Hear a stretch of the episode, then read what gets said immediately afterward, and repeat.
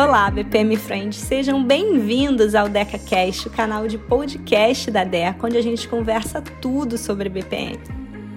BPM Friend, muita gente me pergunta qual é o jeito certo de aprender BPM, Andréia? Por onde se começa? Qual é o caminho das pedras? E eu normalmente indico começar entendendo o conceito de processos e, em seguida, o que, que é BPM e o que, que não é BPM. E a partir daí, mergulhar no ciclo BPM, porque entendendo o ciclo BPM, você vai entender as diferentes frentes e fases envolvidas, e aí você escolhe em qual tema você quer se aprofundar de acordo com os seus interesses. Quer mergulhar em levantamento de processos? Mergulha. Em modelagem de processos? Vai fundo. Seu foco está em análise e melhoria de processos? Tudo bem também. E por aí vai. Mas hoje eu quero te dizer também que eu dou essas sugestões, e são só sugestões mesmo. Claro que você pode seguir ou não, você pode organizar o seu próprio plano de estudos da forma como você achar melhor para você, mas eu tento sugerir para facilitar a sua vida, porque lá atrás a Andreinha, que estava começando a carreira, não teve essa facilidade toda. Na verdade, o meu caso é até bastante engraçado. Eu vou contar para vocês que eu aprendi BPM de trás para frente, literalmente. É uma história engraçada porque no final das contas teve um final feliz, mas poderia não ter tido, né? Então, quando eu comecei a trabalhar com BPM, eu nem sabia que aquilo era BPM. Você tem noção disso? Eu cuidava, na verdade, do desenvolvimento de Lotus Notes na época dentro da empresa. Lotus Notes, sim, tá bom, eu sei que isso é velha. e que eu me entreguei agora, eu admito. Mas vamos adiante. Em um momento, chegou para mim um projeto que era o desenvolvimento de uma ferramenta de workflow em Lotus Notes. E eu só programava essa ferramenta. Né? Eu não tinha nem noção naquela época do que, que era um processo. Eu só ia lá e implementava as funcionalidades que me pediam. Esse sistema ele era usado por diferentes áreas da empresa.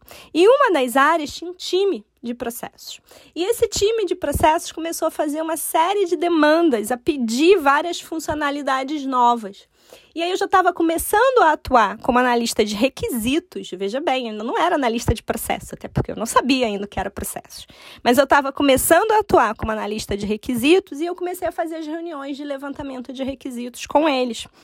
E foi nesse momento em que eu estava tentando entender o que, que eles estavam me pedindo para a gente poder implementar na ferramenta. Eu acho que foi aí que eu vi um fluxo de processo pela primeira vez na minha vida. e mesmo assim, na minha cabeça, eu só olhava para aquilo e pensava: gente, como é que eu vou me virar para programar tudo isso dentro lá da ferramenta de Lotus Notes que eles estavam me pedindo? Tá?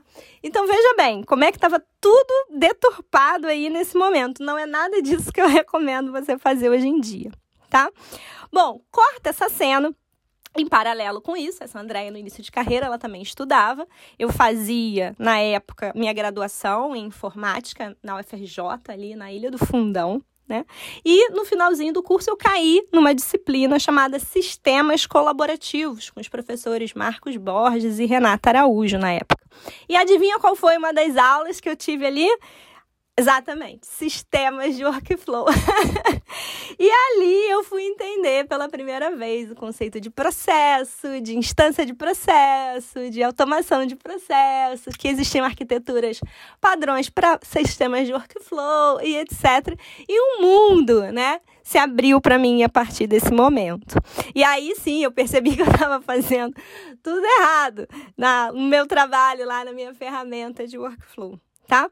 Então, no meu caso, claro que é muito impressionante a gente perceber como o universo juntou as pecinhas do quebra-cabeças para mim, né? Ele acabou fazendo as coisas se encaixarem e eu tomei tanto gosto pela coisa que o meu TCC de graduação, no final das contas, foi com os professores Marcos Borges e Renata Araújo e foi o desenvolvimento de uma ferramenta chamada Beans Composer, que era uma ferramenta voltada para lidar com componentes de processos. Veja bem, BPM Friend, eu aprendi BPM na ordem certa? Não, definitivamente não. Mas eu acabei chegando lá? Cheguei, claro que cheguei.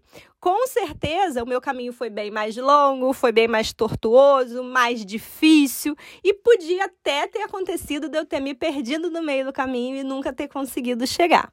E é por isso justamente que hoje em dia eu já tento facilitar o seu caminho. O próprio ciclo BPM é uma baita mão na roda para a gente organizar os conceitos, organizar as ideias, já que essa área de BPM é tão ampla e tão extensa.